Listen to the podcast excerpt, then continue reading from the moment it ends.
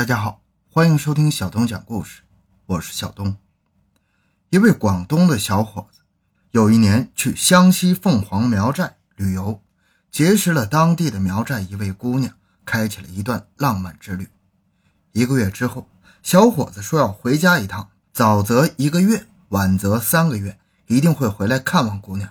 姑娘在临别之时，千叮咛万嘱咐，不要忘了今日。之约，也许在小伙子心里，那不过是一段露水情缘，走了之后没有放在心上。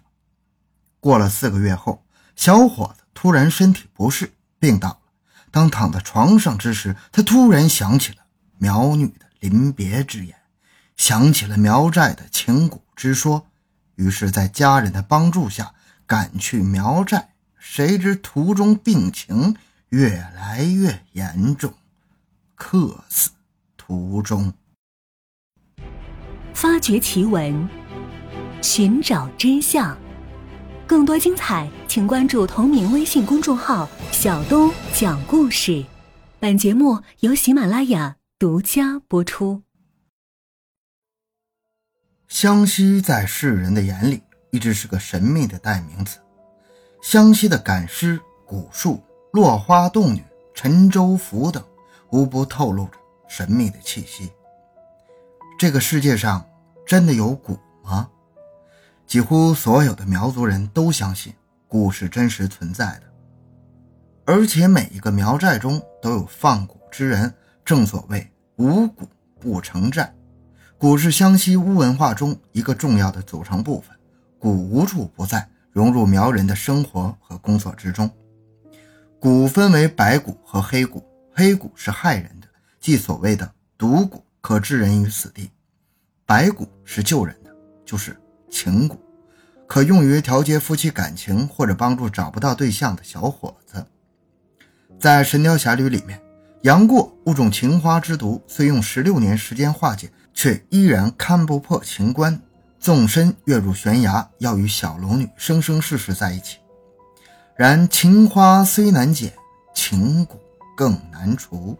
一旦种下情蛊，便是一生一世，要么厮守，要么死亡。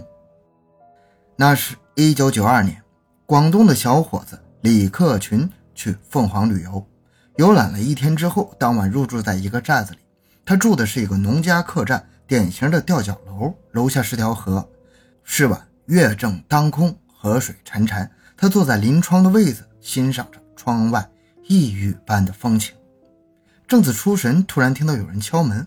过去开门一看，是位二十几岁的姑娘，穿着一身浅蓝色的苗族服装，胸前挂了个大大的银锁，长得十分清秀，水灵灵的眼睛往李克群的房间里瞟了瞟，说：“这是你要的热水壶，喏。”说话间，把水壶递了过来。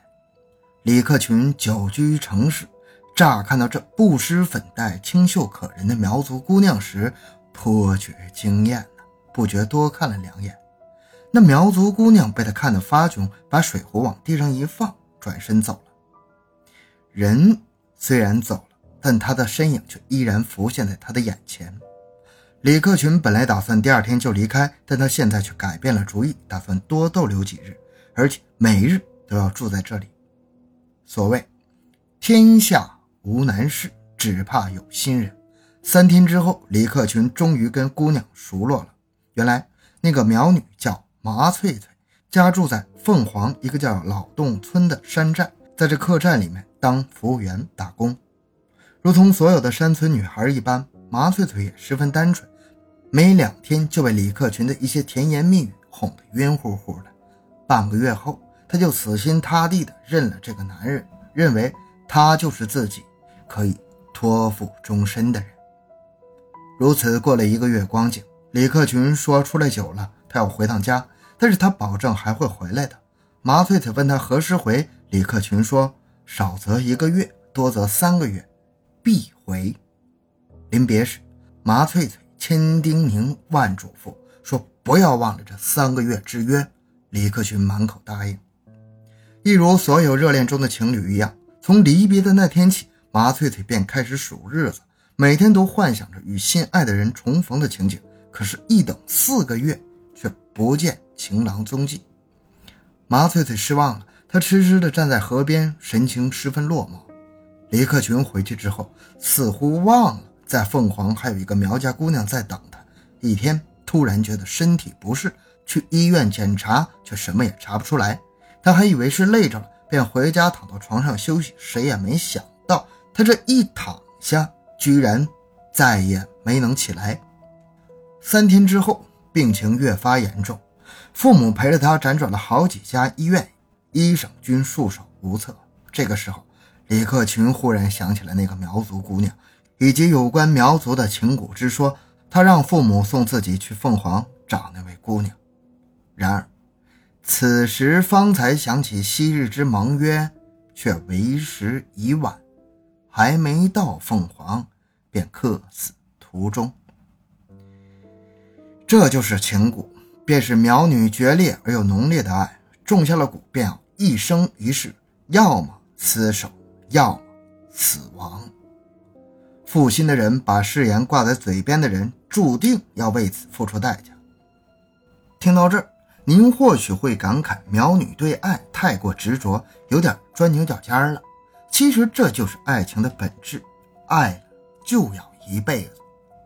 一如《神雕侠侣》中的杨过和小龙女，不管遇上多大的困难，不管是生还是死，都要在一起。在苗寨里面有一个说法：丈夫出门时，妻子送到门口，依依不舍地道别，并叮嘱丈夫一定要在说好的时间内回来。丈夫满口答应，说一定按时回家，而且绝不会对其他的女人动感情。结果，那丈夫出去之后，在外面多待了一天，就感觉身体不适。于是马上赶回家去，喝了妻子端上来的一碗水之后，不适之感就消失了。情蛊除了有约束对方或者对付有负心人、调节夫妻间的感情等作用之外，还有一个功能，就是帮光棍找对象。在劳动村有一个姓麻的青年，本来长得挺不错的一个人，因为一次意外瞎了一只眼睛，如此一来，找对象成了问题。这时候，寨子里一个会蛊术的老人不忍心看他一辈子打光棍，就教给了他一个下情蛊的方法，叫他去下一个来。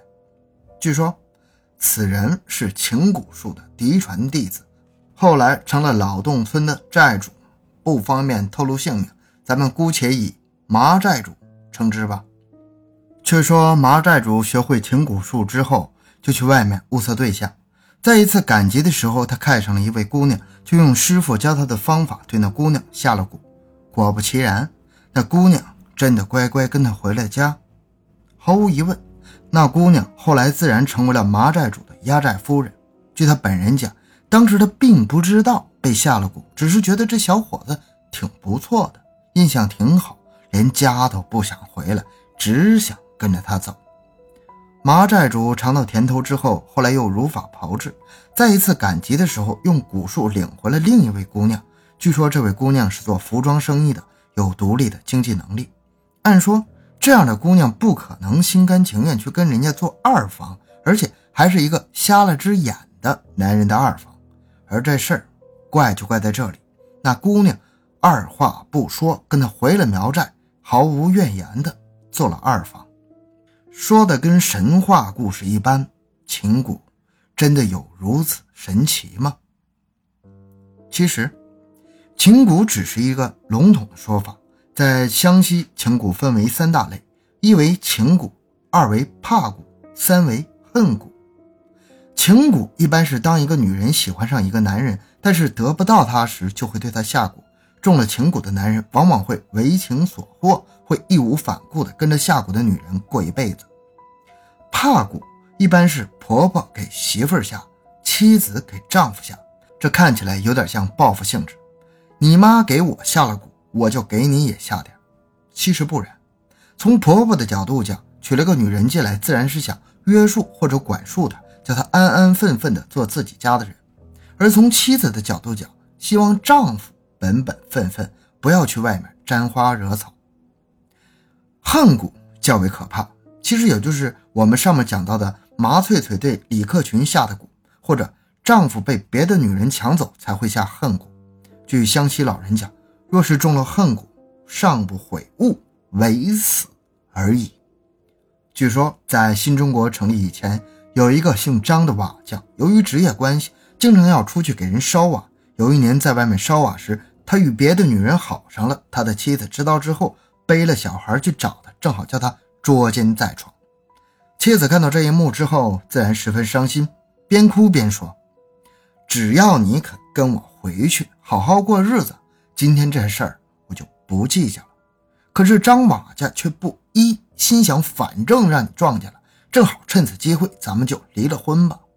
妻子一怒之下，在丈夫的酒水里下了蛊，亲眼见他喝了之后，便对他说：“你不跟我回家，我也没办法。但如果你在外面感觉身体不舒服了，记得赶紧回家。”实际上，这位妻子是在暗示丈夫：“我给你下蛊了，若是蛊毒发作，就快点回家，我给你解蛊。”不知道张瓦匠没听懂妻子的暗示，还是死也不想回穷山沟了，最后被病痛折磨而死。以上三种蛊虽然作用不同，治蛊的方法也不相同，可是你是否发现它有一个属性是一样的，那就是孤独。因为有情，所以有爱；因为有爱，所以孤独。单身的姑娘为了得一如意郎君而下情蛊，患得患失的妻子为留住自己的男人而下怕蛊，丈夫出轨因爱成恨的妻子对心爱的男人下了恨蛊，这一切的一切都是因为爱，因为孤独。孤独，蛊毒，这是巧合还是天意呢？在落花洞里的那个故事里，沈从文先生的一句话。湘西女性在三种阶段的年龄中产生蛊婆、女巫、落洞女子，也就是穷而年老的亦为蛊婆，三十岁左右的亦成为巫，十六到二十二三岁性情内向而婚姻不遂的落洞致死。从这句话中，我们可以清楚地看出，下蛊者以女性为主，男性也会下蛊，但是不多见。尽管男人、女人都会下蛊，但是在世人眼里，对两种下蛊的人看法却是截然不同的。男人会下蛊，世人会敬他；女人会下蛊，世人则会敬而远之。可能有人会提出疑问：你用了同一个“敬”字，有何不同呢？敬可以理解为尊敬、敬爱，有时还有一种崇拜的因素在里面；而敬而远之是一种表面上的客气。而且有一些藐视的成分在里面。举个例子，你是一个穷的叮当响的文人，去一个土豪吃饭，饭桌上人家介绍你说是个大作家，土豪会笑着说：“原来是大作家呀，人才呀。”然后跟旁边的土豪聊今晚去哪里 K 歌的事儿。在苗寨，若是让人知道某个女人会下蛊，人们会对她敬而远之，退避三舍。那么。同样会蛊术的两种人，为何会受到区别的对待呢？这是男尊女卑的思想在作祟。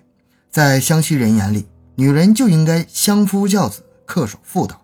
你对男人下情蛊，让他跟你走，你这不是想男人想疯了吗？这不是犯贱吗？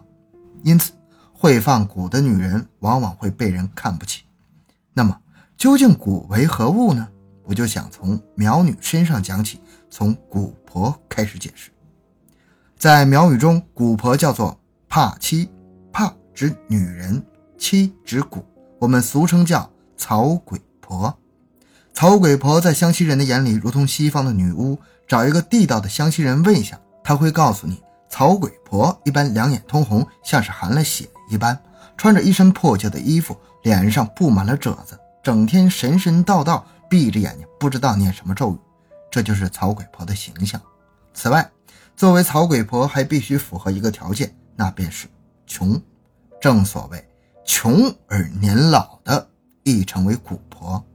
在湘西历史上，所有的草鬼婆都是贫困穷苦的老妇女。